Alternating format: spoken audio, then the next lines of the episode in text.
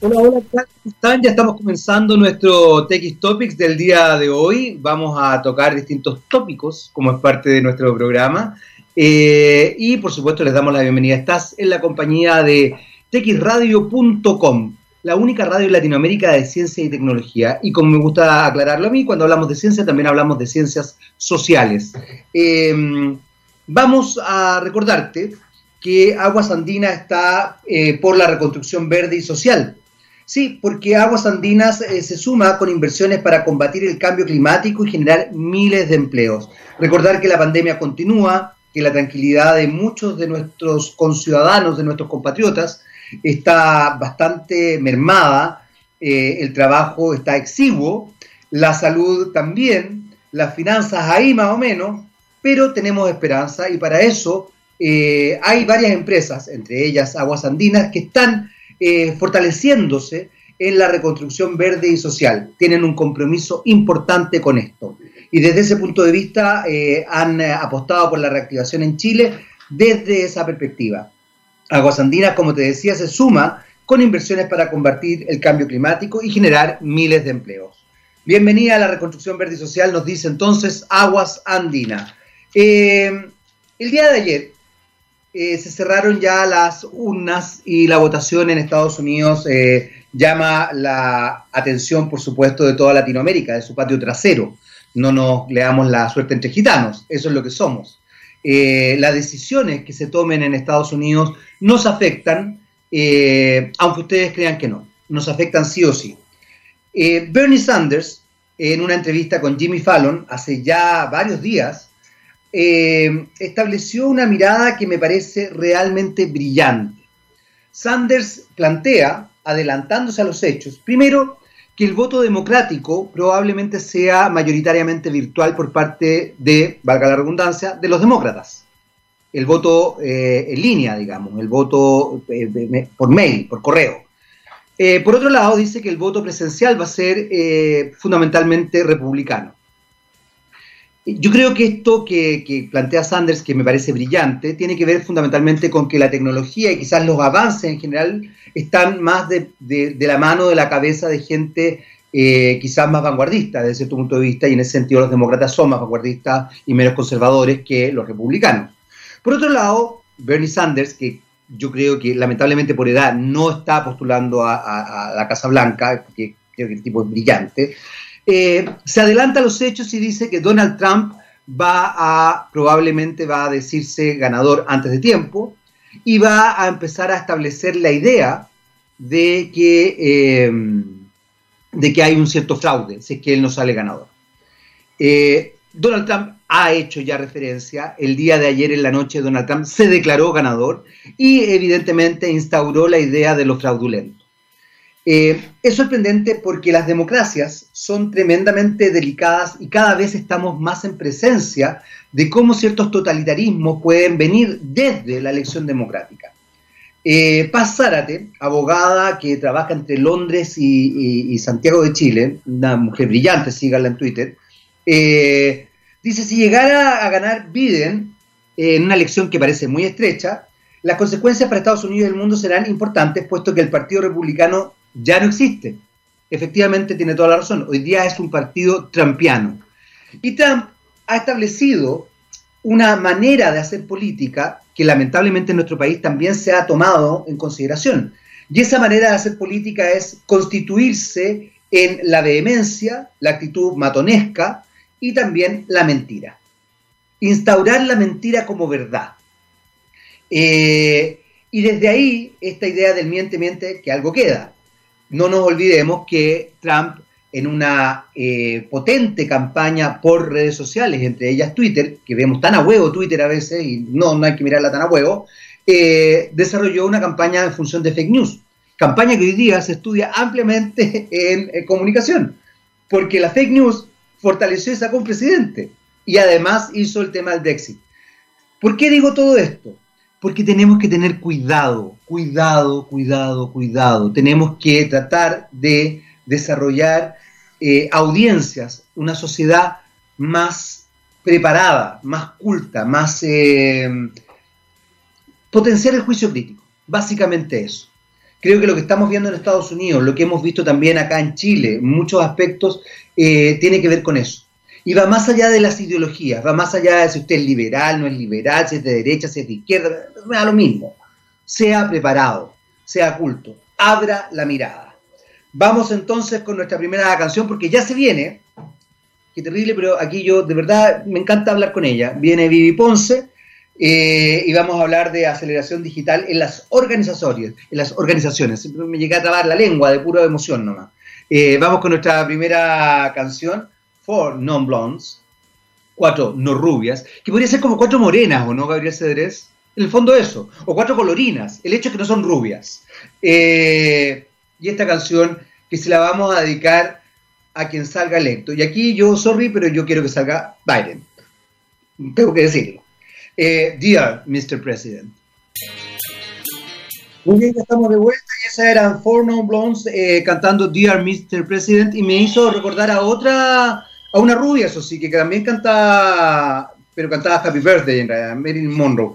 Eh, y estamos acá con una no rubia, pero una maravillosa mujer que a mí me encanta, yo ya lo dije, ¿eh? yo, qué terrible, porque aquí hay, hay, hay preferencia, Vivi Ponce, de Experiencia Lab. ¿Cómo estás?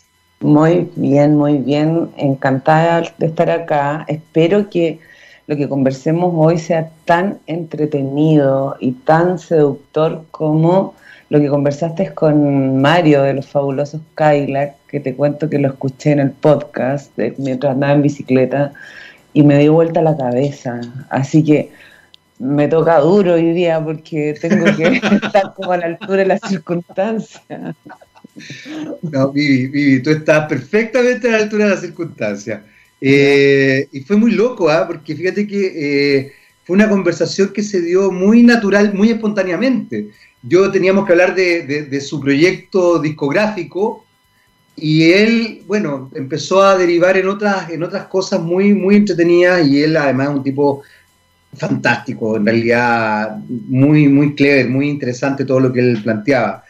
Vivi, quiero que entremos de lleno en, carrera, porque además voy a transparentar. La vi, me mandó indirectamente, porque se lo mandó a otra persona, pero me llegó a mí, eh, un power bien, bien potente, bien entretenido, eh, que tiene que ver con la aceleración digital en las organizaciones. Siete líneas de acción que maximizan las probabilidades de éxito.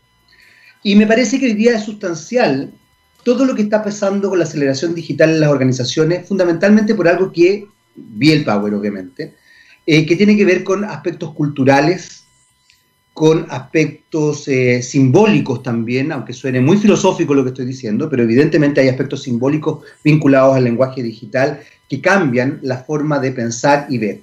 Hablábamos con la Vivi recién, antes de, entrar en conversación y en materia, de esta, esta impronta media matonesca, que se ha desarrollado desde, eh, desde el que, y sorry que sea tan, tan directo, desde el que espero no siga siendo el presidente de Estados Unidos, eh, pero, pero claro, se ha desarrollado esta impronta matonesca de fake news y todo eso, y se ha vinculado mucho, porque el trabajo de Trump, aunque ustedes no lo crean, ha sido muy vinculado a lo digital. Él ha hecho su campaña en redes sociales, fundamentalmente en Facebook y Twitter.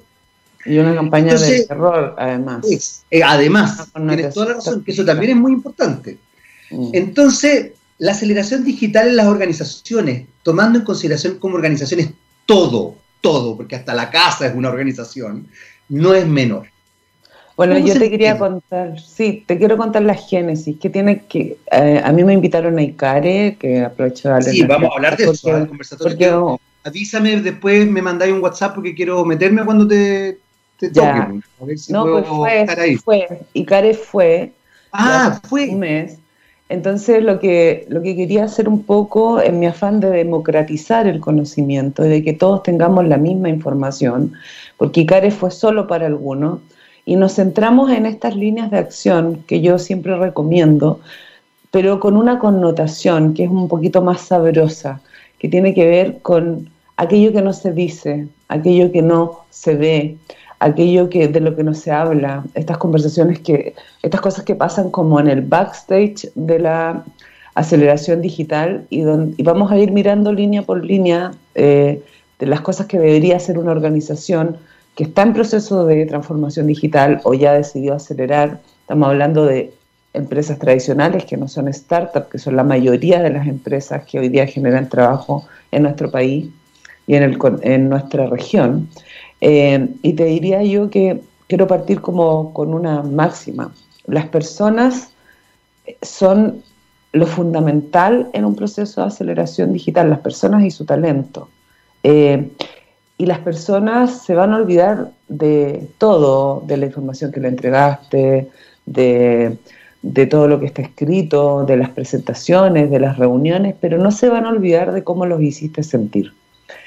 Y en verdad, a mí que me toca, a través de Experiencia Lab, que es mi consultora, hacer intervenciones de shock, o sea, de empresas que tienen que tomar un rumbo de aceleración digital en muy pocos meses, las personas pasan de un estado donde están eh, casi angustiados, te diría yo, eh, choqueados, por supuesto, por eso son intervenciones de shock, y se empieza, en la medida de que se generan ciertas cosas claves, es que van tomando confianza del proceso, se van entregando y las cosas empiezan a pasar. Entonces te diría yo que lo primero que tiene que suceder como una línea de acción es que la organización se dé el tiempo real, de verdad, de construir una estrategia con sus colaboradores, comunicada a todos, que no se sepa en el grupito que está más cerca del gerente, que llegue a todos y que entendamos claramente en qué vamos a hacer digital, en qué no vamos a hacer digital y cuáles son las líneas de acción que estamos tomando, lo que nosotros técnicamente llamamos cuáles son los productos digitales que vamos a llegar al mercado. Y qué significa para mí, en mi rol de colaborador, y por supuesto que ahí se visibilicen todas las oportunidades para una organización. Pero lo que pasa en el backstage es que solo algunos conocen esa estrategia, no está totalmente visibilizada, los líderes no la comunican, o sea, nos pasa todos los días. Ayer estamos nosotros sacando uno de los e-commerce más potentes de la región y solo un grupito pequeñito conocía eh, esto que estábamos haciendo. ¿Y qué pasa con esas otras personas que se sienten amenazadas? ¿Dónde está entonces el rol de los líderes? Eso como, como lo primero, digamos, que, que, sucede todo el tiempo en las organizaciones. Estoy, como dirían los españoles, estoy flipando con lo que estás diciendo. Me encanta, me, encanta y me preocupa. Primero porque, porque se traduce, fíjate, en esto que pasó eh, para el plebiscito ese, ese, ese porcentaje focalizado en ciertas, eh, eh, en ciertas comunas, el trabajo en cocina, el no estar en conexión, el mantener la información y no traspasarla. Y pensaba en un concepto que a mí me gusta mucho, que es un concepto artístico, que es el pentimento. No sé si lo has escuchado alguna vez. El pentimento es cuando el paso del tiempo deja entrever la real intención del artista en, un cuadro. Entonces, ponte tú, el artista quería hacerte un retrato a ti y de repente se arrepintió y decidió hacer un paisaje. Pero el paso del tiempo fue transparentando el paisaje y aparece el rostro tuyo. Es un concepto muy bonito porque en definitiva creo que tarde o temprano en todas las acciones sociales a raíz de lo que estás diciendo tú aparece el pentimento. si yo pienso de una manera, de repente, tarde o temprano, por ese motivo, en alguna manera, en alguna accionaria, va a aparecer lo que realmente yo quería mostrar, o lo que yo quería pensar, o lo que yo soy. Ahora, si lo aplicamos a la lógica organizacional, más vale que eso pase más temprano que tarde. Exacto. la lo que nos pasa es que las hay una, de alguna manera, no sé si es una desidia, es un vicio de las, de las culturas, o qué sucede, porque la intención y la ambición digital de una organización tiene que ser conocida, transparentada de inmediato y, no importa que tengas que tener 258.520 conversaciones, porque esas conversaciones son tremendamente pertinentes, porque es con las personas, es con tu equipo con quien tú logras los objetivos y logras hacer realidad una ambición eh, digital. ¿Cierto? Y ahí viene, eh, vamos a suponer que los artistas son los líderes, pero en verdad los artistas somos todos. ¿sí? Pero sí, pero los líderes de las organizaciones, y estoy hablando de las personas que tienen un equipo a cargo, hoy día, en este siglo, están llamados a entender que un proceso de aceleración digital, una ambición digital eh, hecha realidad, es todo respecto a las personas y su talento. Y el rol esencial que ellos tienen eh, son crear una cultura favorable para ello, una forma de pensar digital, gestionar el talento, promover la experimentación y el amor, que las personas se enamoren de esta ambición digital que tenemos. Y mira, te estoy hablando de amor en, las organizaciones que hoy día están medias colapsadas, conectadas por Meet, por Zoom, etcétera, súper desarticuladas de ese sentimiento, pero si no logramos ello, no vamos a traspasar la barrera de lo posible y no vamos a hacer realidad nada y ahí nos vamos a llenar. Tenemos un montón de ejemplos de organizaciones que fracasan, los números son lapidarios, un proceso de aceleración digital tiene una probabilidad de éxito de 30%. Y, y en verdad pueden pasar entre 2 y 5 años y si queremos que nos vaya bien, parece que tenemos que cambiar el rumbo de estos artistas primero sentirnos todos artistas, empoderar a nuestras personas y estar ahí para esos talentos. Entonces, em, hay una oportunidad que tiene que ver con humanizar a las organizaciones y con entregar los mensajes súper claros, seductores, eh, darle también, te diría yo, eh, las condiciones a esas personas y tomar la decisión de trabajar con los mejores, con aquellos que se quieran subir al barco. Porque hay tanta gente que no tiene hoy día las, las, capacidades y no les interesa, no, le interesa, ¿no? no me interesa lo digital. Yo estoy mm, lamentablemente a veces rodeada de personas que quieren que sus equipos hagan cosas, que construyan productos digitales, pero no están interesados en el proceso. Y en el proceso es cuando más necesitamos a los líderes para que nos apoyen, para que nos ayuden a generar las definiciones, para que nos destraben el camino, para que nos asignen los recursos. Los necesitamos todo el tiempo.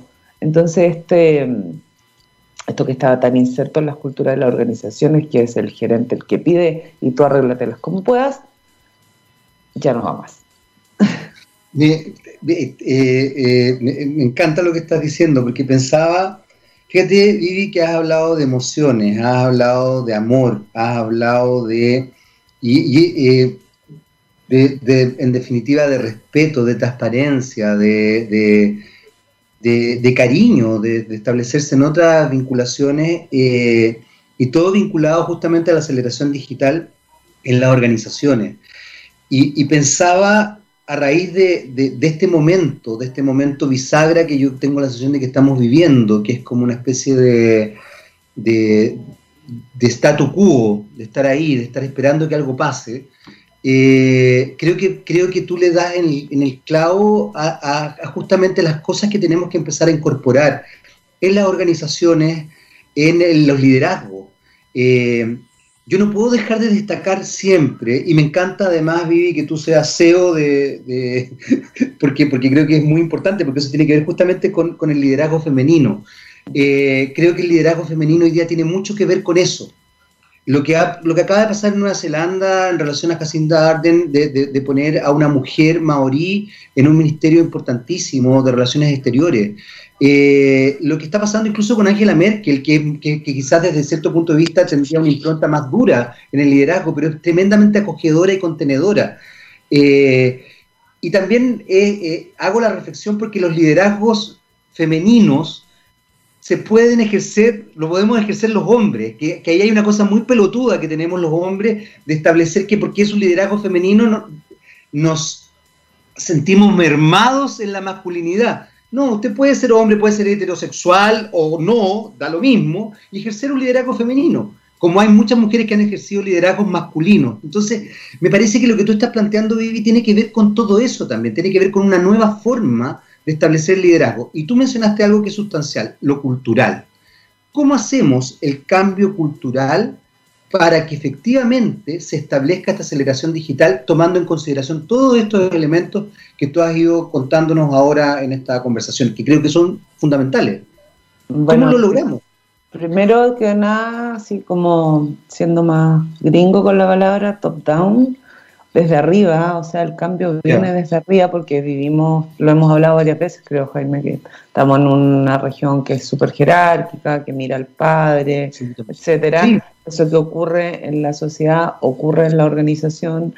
Entonces, son, por eso trabajamos muchísimo nosotros con los líderes y tratamos de que los gerentes, los CEOs estén involucrados, se nos escapan, porque todo el rato están generando un reporte de resultados y no tan involucrados, pero fíjate que hay empresas que sí lo están haciendo, las empresas que son las grandes ganadoras de toda esta pandemia, voy a hablar de la región, no voy a hablar de Amazon, eh, no sé, Mercado Libre, Match, etcétera, que les ha ido súper bien en esta pandemia, em, son, son empresas que, que han tomado cambios culturales importantes y que han confiado en su gente, que han empoderado un equipo y que han dejado que el equipo defina todo lo que hay que definir para hacer realidad una ambición digital, para llevar a, eh, llevar a puerto un producto digital, ya sea un e-commerce, un marketplace, un Netflix de las artes y del espectáculo, a ver si te cuento después de que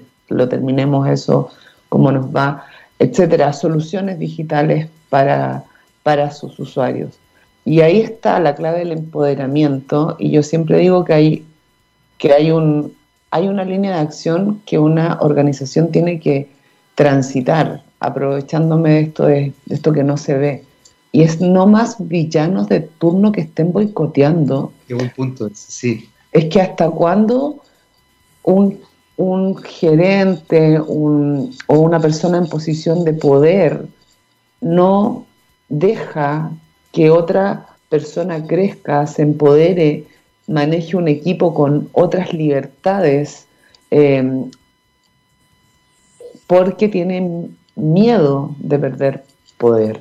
Y ahí creo que, las organizaciones tienen que mapear a sus villanos de turno, mapear a aquellos que no están empoderando a las personas, que no les están permitiendo tomar decisiones.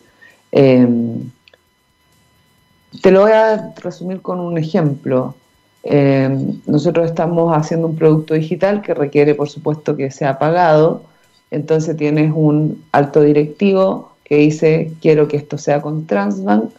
Y lo más fácil y lo más simple es hacerlo con otra pasarela de pago que es Kipu, que está buenísima, que se demora tres días, que es fantástica, que seguramente tú la has usado, se parece a la de Mercado Pago, y es un acelerador.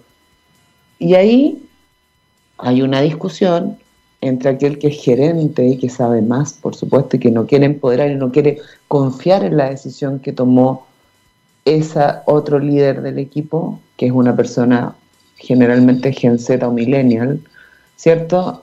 Y entonces, ¿por qué no respetamos eh, a, esta nueva, a esta nueva generación que está tomando decisiones que están súper fundamentadas, probadas, y no porque tú tengas una brecha digital, que le pasa a muchos gerentes de empresas, estoy hablando de empresas tradicionales, y lo digo con todo respeto y con todo cariño, porque nosotros los ayudamos a que vayan adquiriendo conocimiento, eh, ¿por qué no ahí hay una oportunidad para decir bien y no cuestionar y seguir adelante y no justificar lo que no necesita ser justificado?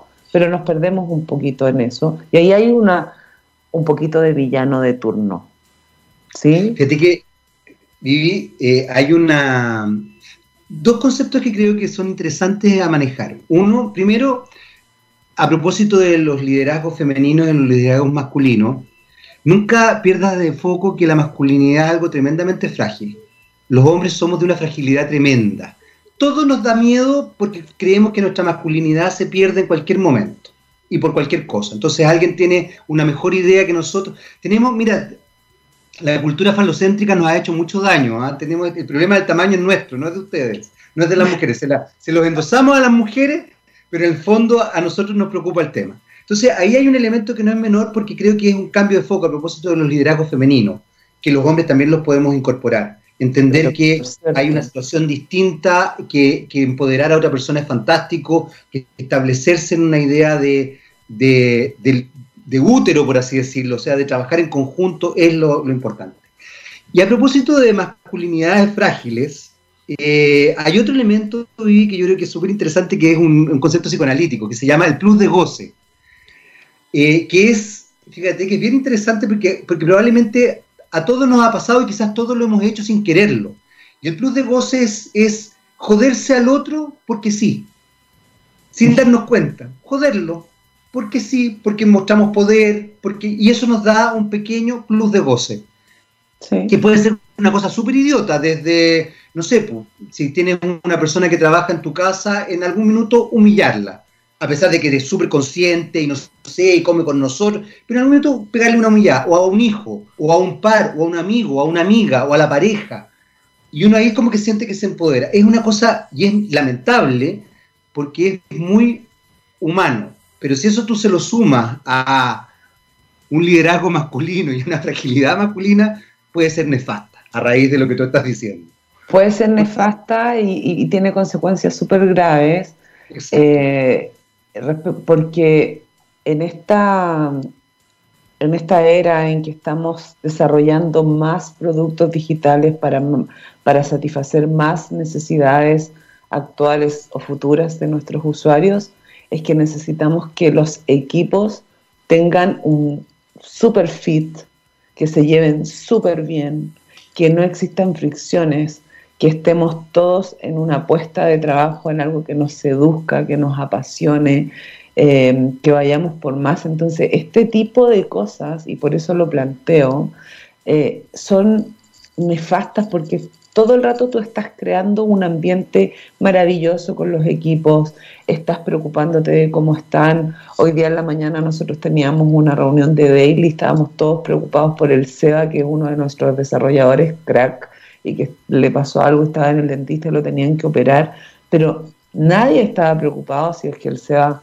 se va a tener que ausentar, sino que estábamos preocupados legítimamente de tirarle como amor, buena onda, etcétera, porque así es que se logran las cosas, porque lo que vamos logrando es un acoplamiento del equipo y generar una algo mucho mejor que la familia, un espacio donde hay mucha creatividad, donde todos damos lo mejor de nosotros, aunque seamos medios nerds, y donde entramos como, donde entramos como en estas como en, esta, como en un jam de alguna manera, como entran las bandas de rock, lo que nosotros estamos buscando en desarrollo digital es entrar en esos estados donde las cosas empiezan a fluir, donde no hay que decirle a nadie lo que tenga que hacer, la gente se autoasigna su, su sus tareas o sus historias de usuario, que es un concepto más técnico, y donde las cosas empiezan a pasar, pero para que eso suceda, las condiciones culturales tienen que ser demasiado distintas en las empresas tradicionales, ya te digo que no sé, si hablamos de los del no sé, los cinco o seis caballos del apocalipsis de lo tecnológico, eso ya está dado, ¿cierto? Pero, pero este es un mensaje para las empresas tradicionales, empecemos a soltar el control, a hacer todo esto de lo que hemos hablado, a permear la cultura y de esa manera las cosas se van a dar.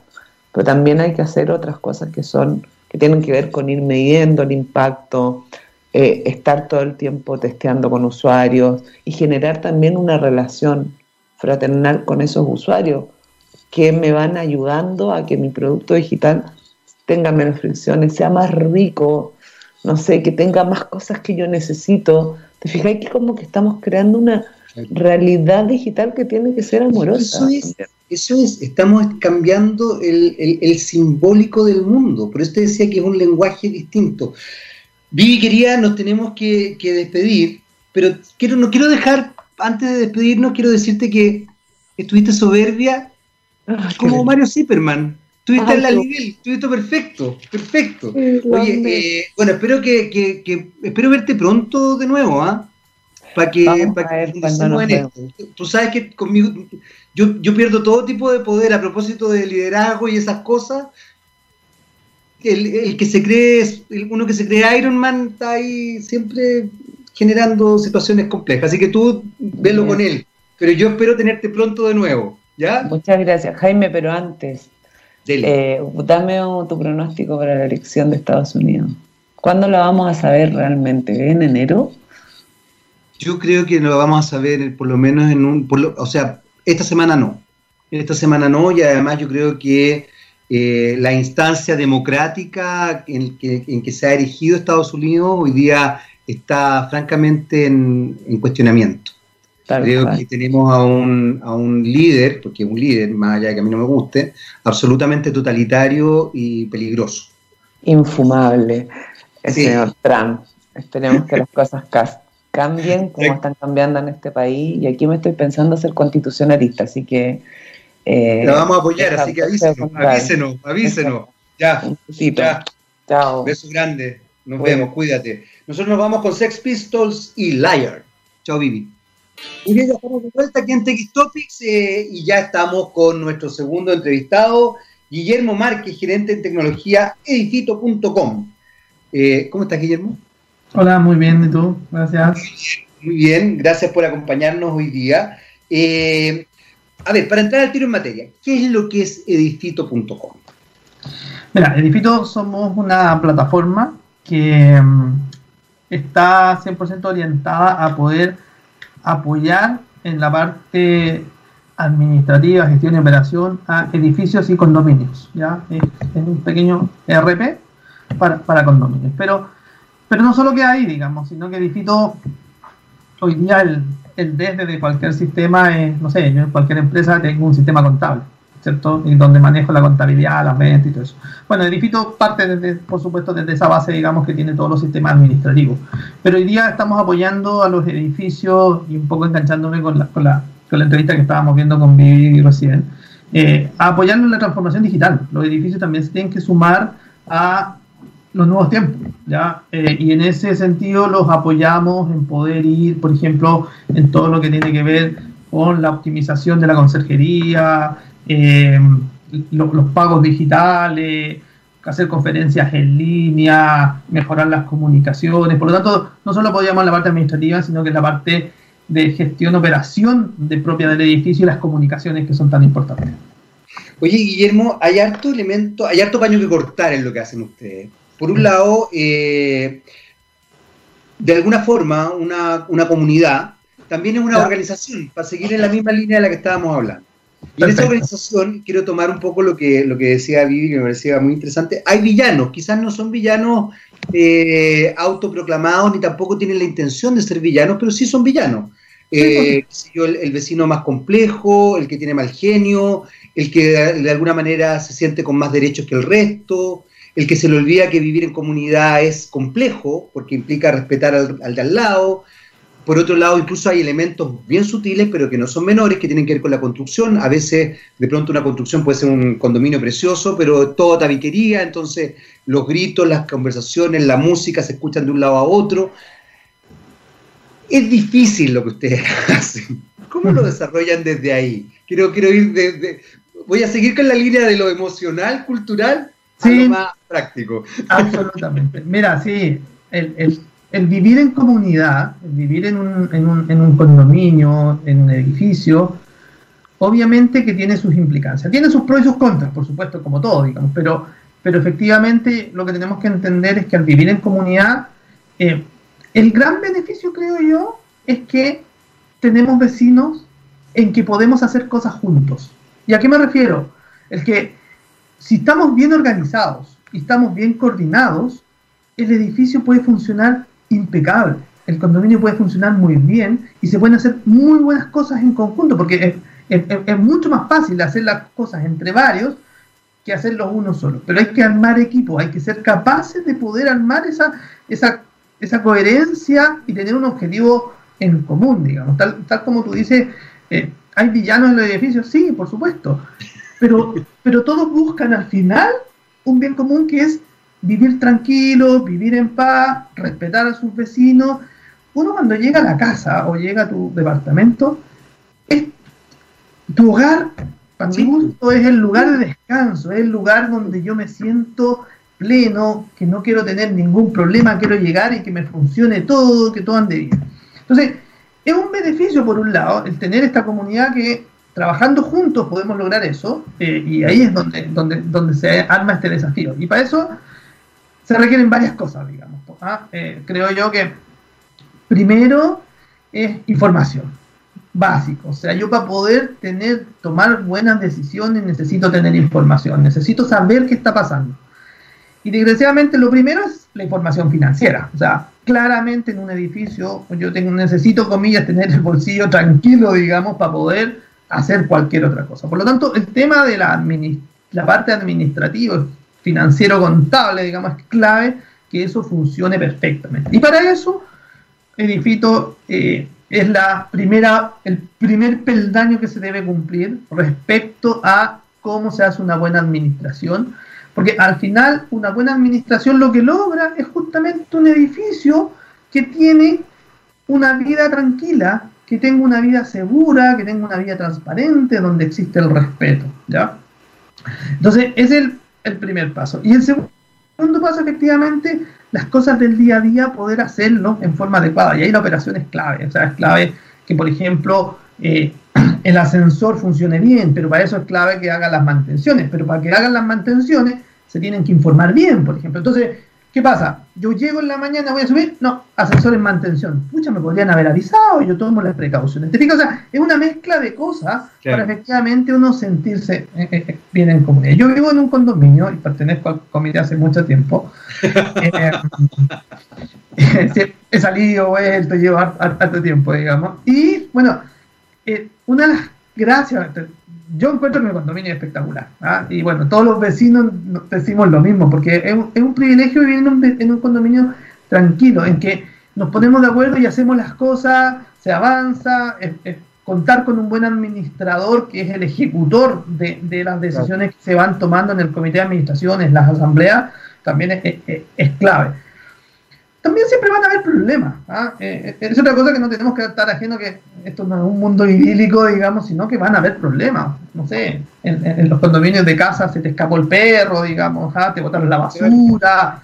Eh, en los otros condominios, por supuesto, de repente uno va a hacer una fiesta, va a haber un poco de ruido. Yo, yo creo que lo importante es justamente, primero, tener claros los protocolos de cómo actuar ante esos eventos, digamos, cuando hay alguna, algún, algún algún problema, alguna contingencia o algo así, el tema del manejo de la comunicación, el tema de, el respeto es, es, clave. Entonces ahí yo diría que hay, hay, hartas cosas que se van conjugando para tener este, este edificio eh, que viva en forma tranquila y, lograr que al final el edificio es parte de tu hogar, porque al final hoy día lo que vamos viendo, ya como estamos trabajando mucho más cerca de, del edificio, mucho más tiempo, no sé, los jardines del edificio son mi patio. ¿ah? Las instalaciones comunes también son mías, digamos. Por lo tanto, si yo quiero hacer un asado, yo quiero llegar y que esté todo funcionando bien y que esté invitar a mi, a mi, a mi familia, a mis amigos, que estén las cosas bien. Y, un edificio en particular es una extensión, el resto de las áreas comunes es una extensión de tu casa. También entendiendo eso, lo tenemos que cuidar entre todos, ¿ya? Eh, y ahí el tema de poner las reglas, ordenar las cosas y entregar la información en forma adecuada y certera es clave. Entendiendo todo esto, y en este mundo de la pandemia y todo lo que nos ha ido, ha ido pasando, el tema de la transformación digital es clave. O sea, todo esto con tecnología se puede facilitar mucho. O sea, hoy día yo quiero tener, nosotros tenemos una app donde, donde tengo mi edificio en el app, digamos, ¿ah? como propietario, lo que yo necesito hacer que lo tenga disponible en el celular. Si quiero reservar una instalación, ahí está, sé la disponibilidad, lo tengo. Oye, ¿cuánto me salió el gasto común ahora? Listo. Ah, quiero pagar, paguemos, digamos. O sea, todo lo que hoy día vemos en una transformación digital, que mi edificio sea digital, lo tenga en el celular, bueno, ahí es donde nosotros entramos y es lo que quiere apoyar Edifito en todo este proceso. Hay algo, Guillermo, que hoy día es súper importante tomar en consideración y tiene que ver justamente con la vida en comunidad y con un concepto que eh, no es menor y que ha, resurgido fundamentalmente eh, a raíz de la pandemia, que es los aspectos solidarios. Me atrevería a decir que incluso antes de la pandemia, ya en el estallido social. Eh, y es, ¿qué pasa, por ejemplo, con la morosidad? La mayoría de la gente que, que, arrienda o que incluso es, propietaria o que está en proceso de ser propietaria, de pronto se ha visto, ha visto mermados sus ingresos de manera brutal. Hay gente que ha quedado cesante. Eh, y insisto, nosotros eh, lamentablemente se ha leído como que es desde la pandemia. Pero yo te diría que antes ya del estallido social, incluso la otra vez me tocaba hablar con el presidente de Conadecu, con eh, Hernán Calderón Ruiz, esta corporación de, ¿cómo se llama?, de consumidores y deudores. Eh, y él me decía que, claro, que justamente antes del estallido social ya había un problema importante de bicicleteo, de, precariedad laboral, etcétera, etcétera, que estaba agobiando a la gente.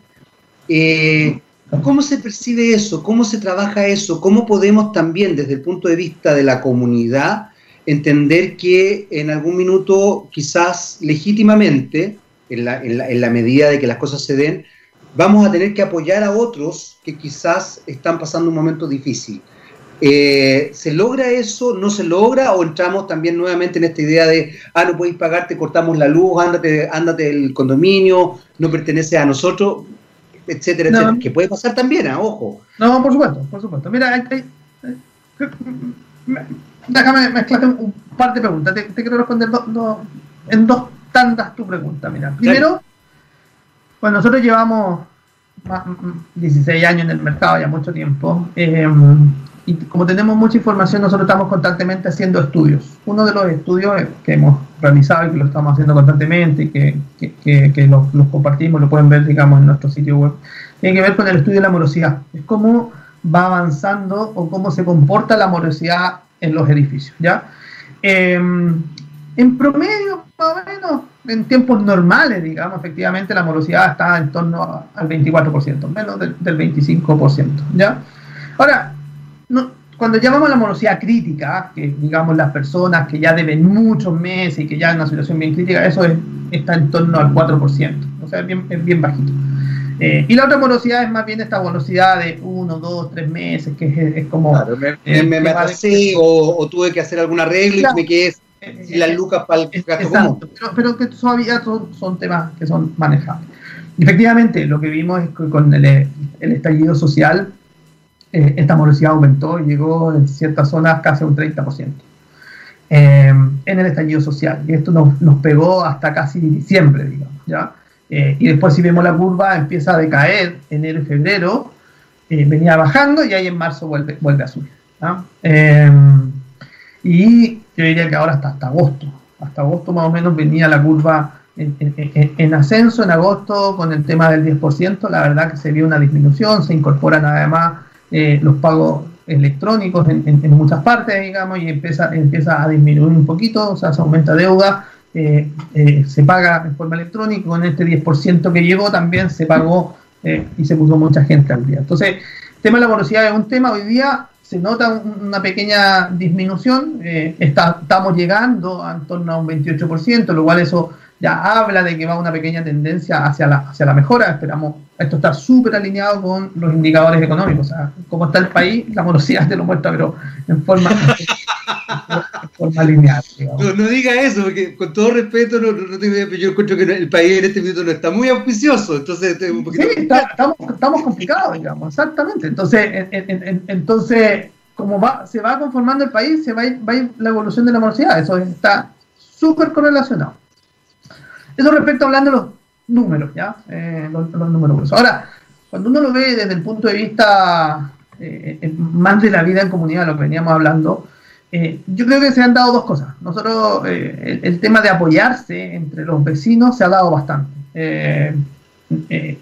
En, en, por ejemplo, pasarse datos, oye, necesito un problema, tengo un problema con esto, o a una, a una señora, a una señora no salirse de su departamento, le van, a, le van a comprar los vecinos. Eso la verdad que se ha dado bastante. he visto mucho, tienes toda la razón. Es más, he visto incluso hasta barrios que se han organizado y se están comprando ventas de garage cuando alguien está con complicaciones, o si alguien cocina rico, incluso le dicen, ¿sabéis qué? Hazme una torta o hazme una mermelada y te la compro a ti. Hay una cosa bien de comunidad muy bonita que se ha ido dando naturalmente, tienes razón.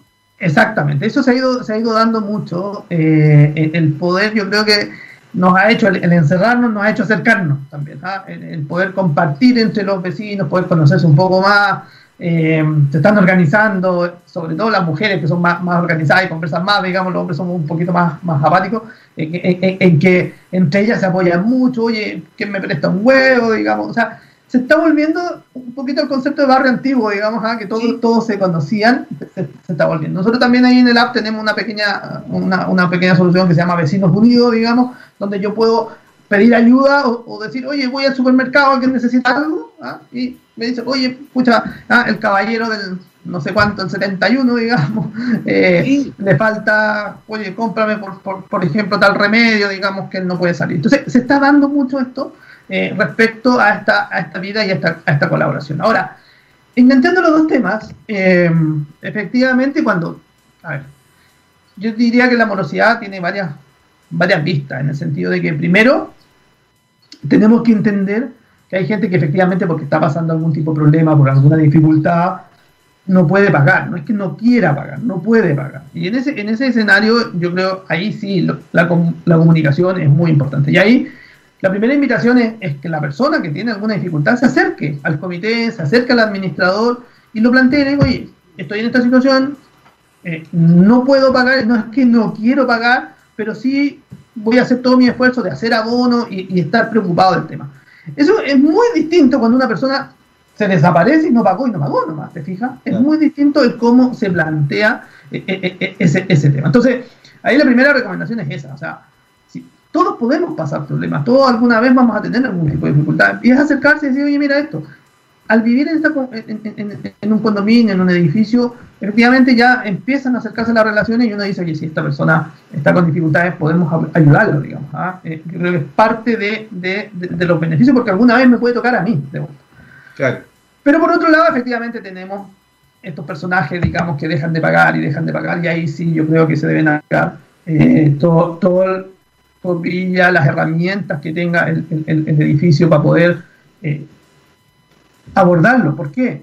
Porque el único ingreso que tiene el edificio son los gastos comunes y con eso se paga el personal, se paga eh, eh, las remuneraciones, se paga la luz, se paga algo. Entonces, esta persona está afectando al resto. ¿Ah?